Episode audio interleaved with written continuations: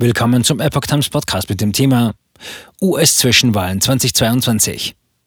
Schlechte Zeiten für die Demokraten. Trumps Wiederwahl in Sicht. Ein Artikel von Steffen Munter vom 28. Februar 2022.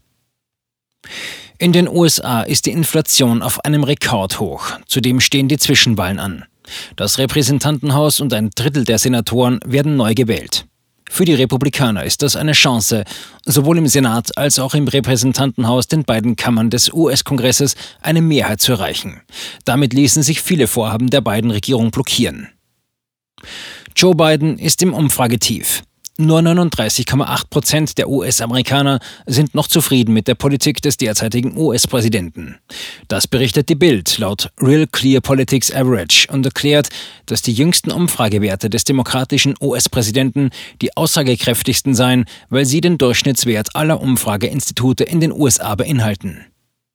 Für 2024 würden bereits viele Politikexperten in den USA mit Trumps Wiederantritt zur Präsidentenwahl rechnen, schreibt der Fokus. Demnach werde nicht nur die hohe Inflation für Bidens Umfrageabsturz verantwortlich gemacht, sondern auch die angestiegene Kriminalitätsrate, der Ablauf des Truppenabzugs aus Afghanistan und die Pandemiepolitik der beiden Regierungen. Die Inflationsrate in den USA ist während Bidens Präsidentschaft rapide angestiegen.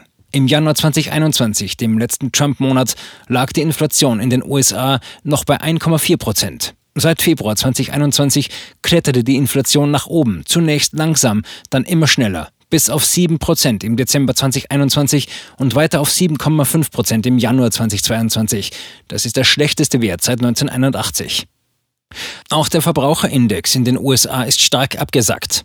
Das von der University of Michigan berechnete Konsumentenvertrauen in die Wirtschaft liegt demnach derzeit bei 61,7 Punkten und damit 19,7 Punkte unter dem Vorjahreswert, ein Minus von 24 Prozent.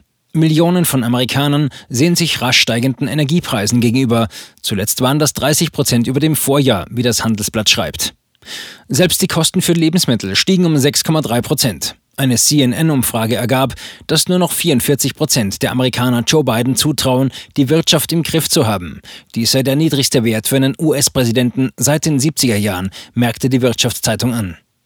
Republikaner machen Biden verantwortlich.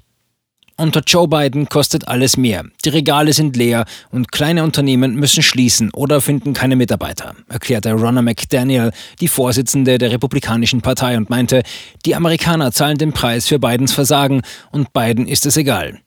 Gegenüber Journalisten sei McDaniel noch deutlicher geworden, wir werden im Wahlkampf von nichts anderem reden als das. Biden zerstört unser Land. Bereits am 3. November 2020 sagte der damalige US-Präsident Donald Trump in seiner Nominierungsrede zur Präsidentschaftswahl vor dem Weißen Haus in Washington, D.C., zu keinem Zeitpunkt zuvor standen die Wähler vor einer klareren Wahl zwischen zwei Parteien, zwei Visionen, zwei Philosophien oder zwei Agenden. Trump kündigte an, dass dies die wichtigste Wahl in der Geschichte der Vereinigten Staaten werde und warnte, dass die Demokraten eine sozialistische Agenda schaffen wollen, um die Vereinigten Staaten zu zerstören. Biden selbst beteuerte kürzlich erst angesichts von Vorwürfen, dass er seine Politik an den Linken in seiner Partei ausrichte. Ich bin kein Sozialist. Das Gewissen eines Senators. Wenige Tage vor Weihnachten gab dann Joe Manchin, demokratischer Senator von West Virginia, bekannt, Joe Bidens großem Klima- und Sozialpaket Build Back Better seine Zustimmung zu versagen.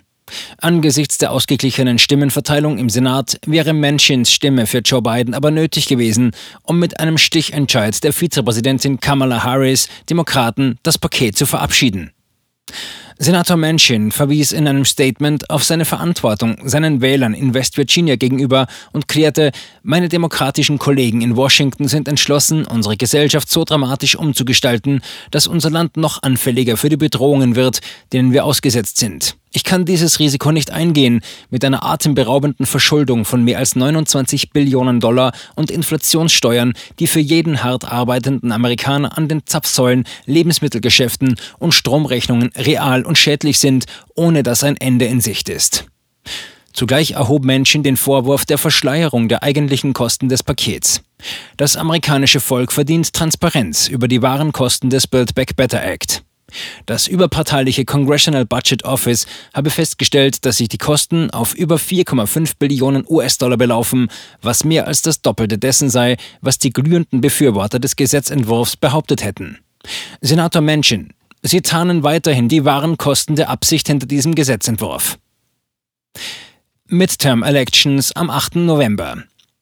Die aktuell schlechte wirtschaftliche Lage kommt für Biden zu einem denkbar schlechten Zeitpunkt, stehen doch die US-Zwischenwahlen in diesem Jahr an. Damit eröffnet sich für die Republikaner die Chance, eine wichtige Mehrheit im US-Kongress zu erreichen und auch den einen oder anderen weiteren der amerikanischen Gouverneursposten zu erobern.